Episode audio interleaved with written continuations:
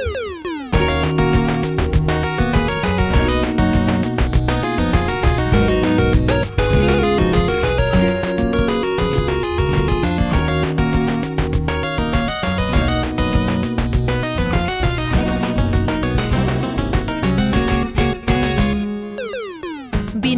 anos compre Zelda unha das sagas máis importantes da historia dos videoxogos. O agardado xogo do aniversario xa está nas tendas e xa está mergullado no seu universo Moises Piñeiro. Moises, moi boa tarde.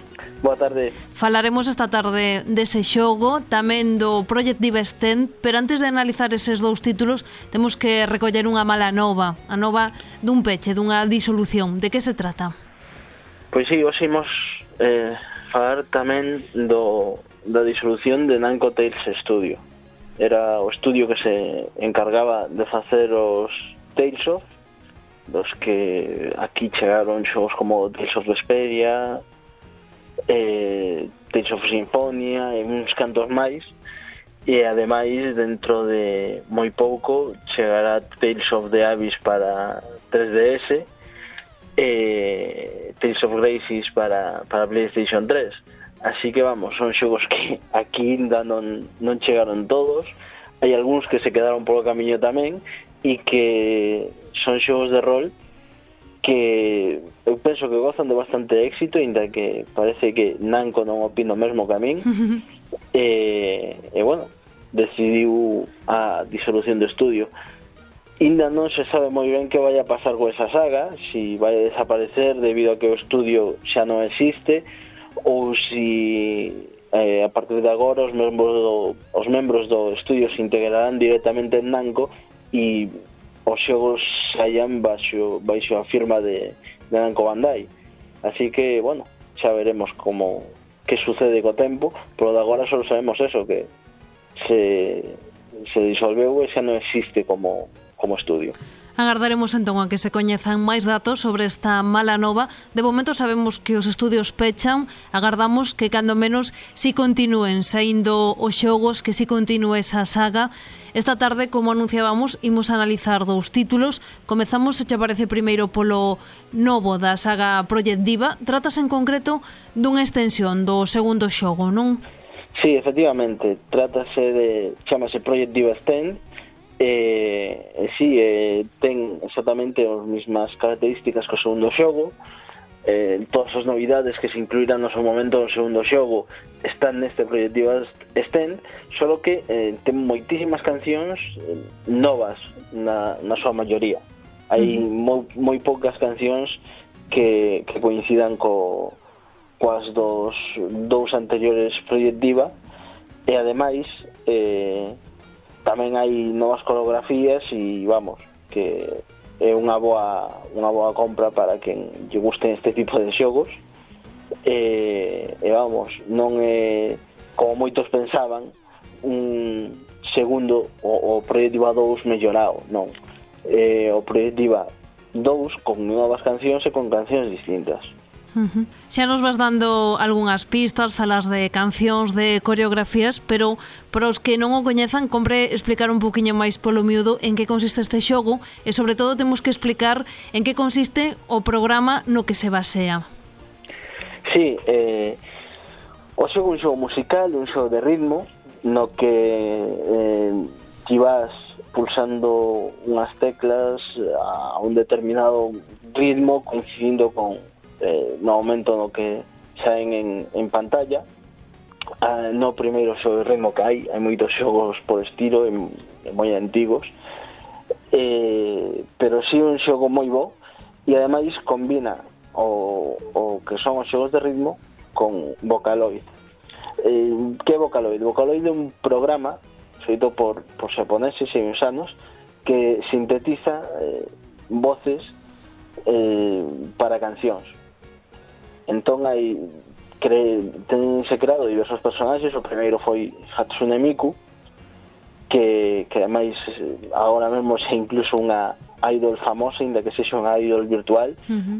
que incluso dá concertos, que é algo eh, verdadeiramente impresionante. Uh -huh. E, bueno, que ten unha voz totalmente sintética. E, e vamos, eh, o, o programa utilizando sobre todo eh, músicos independentes da, da sea indie xaponesa. Eu penso que o máis importante debe ser Río de, do grupo Supercell que tamén foi varias cancións para eh, para este para este proyecto Diva e que ademais hai un par de anos falábamos do, do filme de animación sen Corrol foi o que fixo a música para ese filme de animación da que falamos no seu momento e que a súa música eu penso que do mellorciño que podemos atopar en, en Proyectiva. Logo, ademais, temos eh, todas as coreografías que, que foron creadas eh, para este xogo e que se utilizan tamén nos concertos e incluso en vídeos musicais que, que se poden atopar e que eh, nas que podemos utilizar a calquera dos personaxes que saen eh, dentro do, do, de Vocaloid e que teñen tamén cada unha a súa propia, xa non só a súa propia voz, senón o seu propio aspecto, a súa propia eh, personalidade e, eh, e, eh, e incluso podemos cambiar o, os traxes e, e vamos, poñer, poñeros case como que iramos. Uh -huh. Pois se che parece, imos por un exemplo de todo isto que nos estás a contar.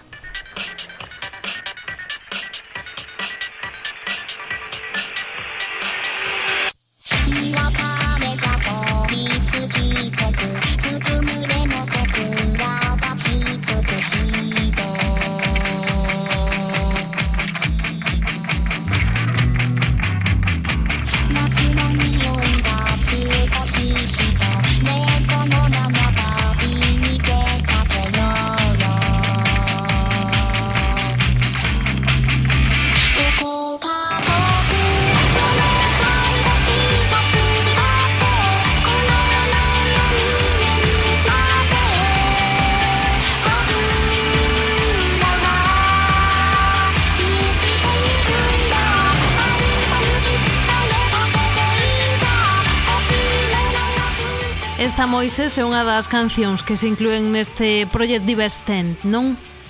Sí, de feito, ademais é unha das cancións de, eh, creadas por Río para exclusivamente uh -huh. para este xogo e que ten incluso se sae nun, nun dos discos de, de Supercell e, e o seu single está eh, no seu single sale Hatsune Miku dibuixada polo autor de Zenkorrol Roll Así que vamos, é todo un pouquiño eh, como vemos tamén moi moi manga, moi moi anime.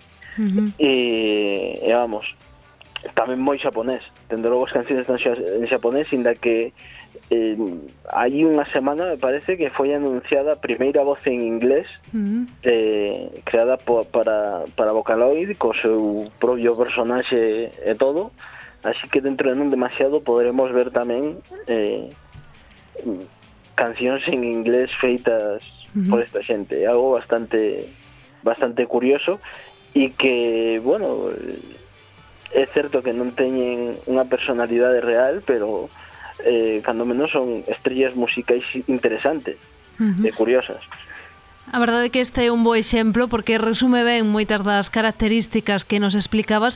Iso sí, é só un exemplo porque tamén dentro deste xogo atopamos outros estilos musicais, pois dende o pop, o rock, a electrónica, tocanse diferentes paus, non? Sí, efectivamente, hai eh, diversos artistas indie que, que participan facendo as cancións do xogo e efectivamente tocan de, de todo eh, hai cancións que son moi roqueiras logo hai cancións eh, que son moi pop eh, e incluso eh, algo máis máis clásico e tamén música electrónica, sobre todo moita música electrónica. Hai que ter en conta que eh, as, incluso as voces son sintetizadas, así que a música electrónica pega moito con, con este con eh, este tipo de, de xogos. Uh -huh. Falamos nalgúnha ocasión do Idol Master que tamén xira alrededor de todo este mundo das idols, pero aínda que o universo podemos dicir é parecido, a dinámica e o tipo de xogo e os obxectivos son ben diferentes, non? Sí, efectivamente. En Idol Master eh, o obxectivo é, é ir animando a, a idol que ou os idol que, que ti eh, que ti leves e, e vamos, eh, sobre todo levar ben con eles e eh, algo máis ben eh, digamos social uh -huh. que, que de habilidade o, o Project Diva é un xogo puramente de habilidade de habilidade de ritmo hai que seguir un ritmo e a, no caso de, de Hatsune Miku bailará e cantará ben ou mal según o, uh -huh. o ritmo que, que ti sigas e, e según como o vaya facendo poderás pois pasarte a canción ou non ou, ou deixar a canción a medias e sacar unha maior puntuación ou unha menor. No caso do, do Idol Master non importa que, que non o fagas de todo ben na, coa tua habilidade si despois eh, na, na parte conversacional eh, elixes o que debes elixir e, e te sobre todo a tua idol contenta. Uh -huh. Eso é o máis importante no Idolmaster, que este contenta porque así según moitos dos que xogan eh, vais a quitar máis roupa entón vai a ter máis éxito é algo bastante bastante curioso o xogo ese Bueno, como dicimos, hai moitas diferencias, polo tanto, entre os dous xogos. No caso do que nos ocupa esta tarde, pareceche moi recomendable, non?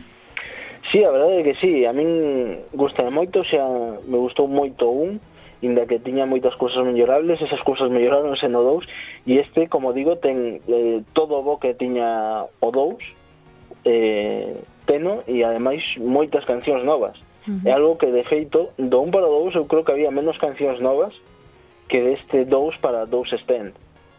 Ah, así que vamos, eu penso que un, un bo xogo e, e unha, unha compra interesante para quen lle guste esta música e, e sobre todo estes tipos de, de xogos.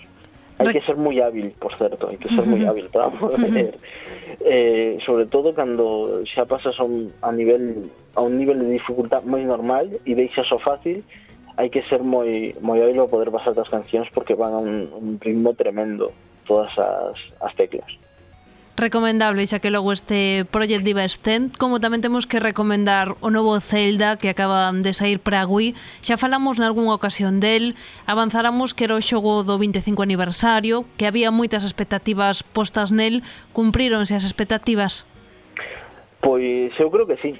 Eu de feito xa levo bastante avanzado do xogo e, eh, e eh, eu penso que sí, a min está me gustando moito eh, en moitos medios especializados estáse levando unhas notas moi altas nalgún suposo que demasiado altas pero bueno uh -huh. eh, sí que un xogo moi bo eh, un digno me merecedor de ser o, o xogo do 25 aniversario e ademais ten unha historia tamén tremenda a mí me encanta a, a historia que ten porque eh, explica moitas cousas dos, dos outros celdas e sobre todo se xoguetes os anteriores vas a recoñecer moitísimas cousas a pesar de que este eh, cronolóxicamente está ao principio de toda a saga uh -huh. e antes co resto dos celdas uh -huh. ademais neste eh, cambian bastantes cousas vamos a ter a Link esta vez nun campesiño senón que é un aprendiz de cabaleiro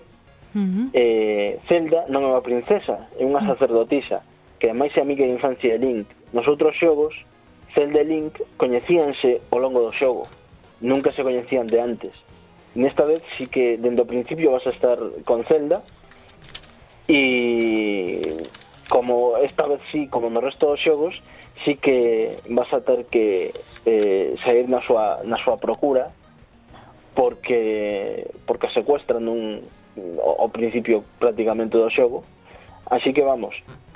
Eh, sí que hai unha relación moitísimo máis profunda entre Zelda e Link eh, bueno, esta vez non tens que, que rescatar unha princesa senón que tens que rescatar unha sacerdotisa. Non é o mesmo. Cambios moi importantes nos personaxes, polo tanto, e tamén nos decías que moitas pistas sobre a historia cronolóxica do xogo. Si dan pistas, non a desvelan por completo, pero sí que se dan pistas, eh, explícanse moitas cousas, moitos misterios que, que hai eh, que se foron deixando ao longo de, de todos os xogos. E eu non sei se algún día chegarán a, a revelar toda a trama eh, a trama cronolóxica de, dos xogos de, de Zelda.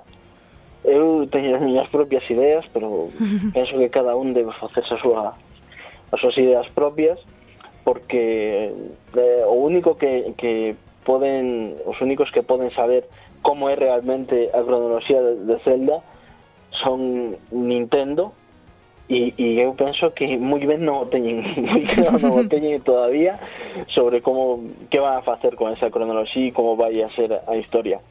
Pero sí é certo que con este xogo eh, xa se poñen as bases para que toda a historia empeza a ter sentido. Así que imagino porque este, a pesar de ser o primeiro, cronolóxicamente non vai a ser o último da saga.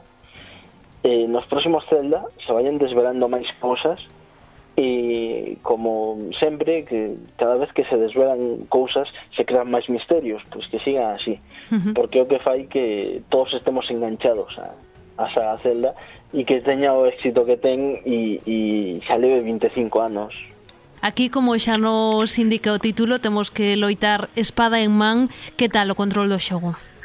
Bueno, pois eh, é un control novidoso. Ato agora non hai ningún xogo de, eh, de, de rol ou de no que manexes unha espada que se controle deste modo co, co un control de, de movimento. Neste caso necesitas o Wiimote Plus eh, obligatoriamente, uh -huh. un chaval o comando de Wii normal eh, porque é moitísimo máis preciso. E é moi importante a precisión para o xogo. De feito todo se basa na, na loita con espada a pesar de que tes os eh, instrumentos habituais que ten Link Link ademais da, da espada como o seu tirachinas o seu arco ou algún novo do que faremos máis tarde pero a espada vai a ser o principal. En todo momento vas a estar coa espada e co escudo.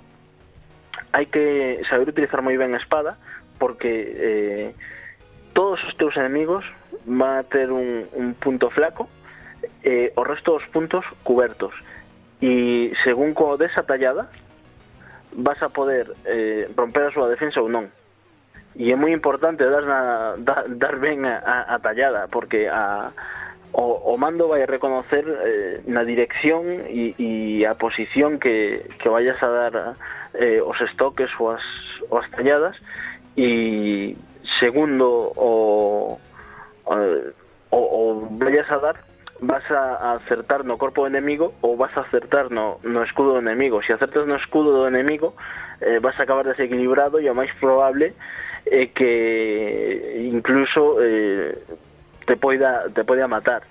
É certo que non estamos nun xogo tan difícil como Dark Souls, no que calquera te vai a matar, pero eh, sí que ten a súa, a súa complicación. Tamén ten moitos puzzles, é algo tamén habitual na saga Zelda. Neste caso, os puzzles sí que son... Eh, a mí parecen bastante sinxelos, ten, teño visto puzzles en Zelda bastante máis difíciles, pero sempre che van a facer pensar un pouco. Y bueno, como decimos, ten novos eh, novas ferramentas, uh -huh. ten de feito un novo accesorio que é un, un escarabello que voa e que o podes controlar, que se controla co, comando tamén, uh -huh. podes de, decir que dirección coller e, e se pode meter en sitios onde ti non chegas e que ademais vai a coller che corazóns ou rupias que se atope polo camiño e cando chega ti vai a dar. Así que está moi ben, xa non só para resolver puzzles, sino para chegar a, a coller eh, certos corazóns ou, ou rupias que, que estén en, en sitios de, de difícil acceso. A mí encanta porque ademais eh, penso que, que debe ser xunto co, co caza co atrapa mariposas o único accesorio que non se gasta nunca o resto tira chinas necesitas eh, conseguir chinas e para as bombas e as flechas necesitas tamén eh, conseguiras ou, ou mercalas. Uh -huh. Así que vamos, eh, a verdade é que é moi útil e penso que debe ser o accesorio que máis usas ao, ao longo do xogo. Imos apuntando, polo tanto, moitas cousas boas, é o primeiro da saga, propónnos personaxes renovados, ten un control novidoso, ten tamén novos e útiles accesorios e en canto o seu aspecto gráfico que nos podes contar. Gustache? eh, hai xente que se queixa moito del. Mm. A min gustame moito. Penso que é certo que a, a, a Win non dá para moito máis, non vas a ver os gráficos hiperrealistas, nin detallados hasta o último milímetro que podes ver nas outras consolas. Eh, tamén ten unha estética un tanto particular. Eh, están ao Numa que é o, o creador do xogo eh, xa dixo que se para facer a estética do, do xogo e o aspecto gráfico de, do xogo eh, se basara eh, en varias pinturas de Paul Cézanne uh -huh. entón vamos a ver un eh, todo moi posimpresionista e claro eh, a xente queixase porque cando te acercas demasiado as, tesu, as, as texturas ou ves manchas. Mm. E é certo, pero claro, porque... Claro, o, o, era o efecto que se buscaba, entendo. Exactamente, o efecto que se busca. Eh, que pasa? E cando o ves de lonxe, ves... Eh, cuadros realmente e, e xa non é en imaxes estáticas senón cando te moves por aí vas a poder desfrutar cando estás voando uh tamén o vas a poder desfrutar. A, a verdade é que eh, gráficamente a mí parece impresionante e sobre todo moi bonito. Eh, que hubiera quedado mellor se estivera en HD, pois eu estou seguro de que queda día mellor, pero sale para Wii e a Wii non é en HD, non ten potencia suficiente, así que vamos, dá o que o que dá a consola. Eh, probablemente nos seguintes entregas da saga que sairán en Wii U que xa ten máis potencia eh, poderemos ver eh, pois eh, cousas máis eh, bonitas gráficamente por decirlo de alguma maneira porque eu penso que moito máis bonito con que isto dende logo non, non, o, non o podes ver uh -huh. eh, a pesar tamén este Zelda ten un aspecto máis realista cos anteriores vemos a eh, uns humanos moito máis humanos e, e bueno eh, mm, mm, podemos ver uns, uns personaxes lixeiramente máis máis realistas.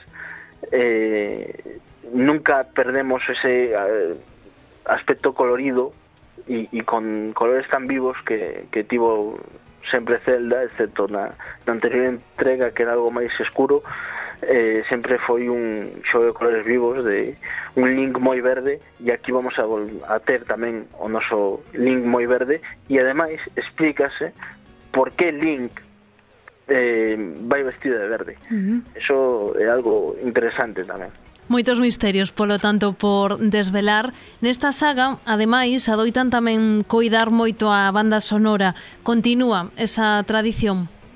Pois sí, eu penso que ademais é unha das, das mellores bandas sonoras de, de Zelda e a min gusta moitísimo. Ademais, polo 25 aniversario eh, fixeronse, fixos un, un concerto en, en Londres coa Filarmónica de Londres, coa música de todos os Zelda e, e, eh, e eh, co, co xogo eh, ven un disco cunha selección de cancións eh, todas orquestradas do, de todos os Zelda incluída a, o tema principal do, do Skyward Sword que, que a mí encanta, é eh? precioso ademais esta vez eh, a música ten ten voz que eh, é a voz de Zelda e, e a verdade é que eh, en cando aoes no eh, no xogo, porque ademais só se pode ir no xogo, no disco non, non está, eh, dice chicos cos pros de punta. Pois imos comprobar isto que nos estás a contar.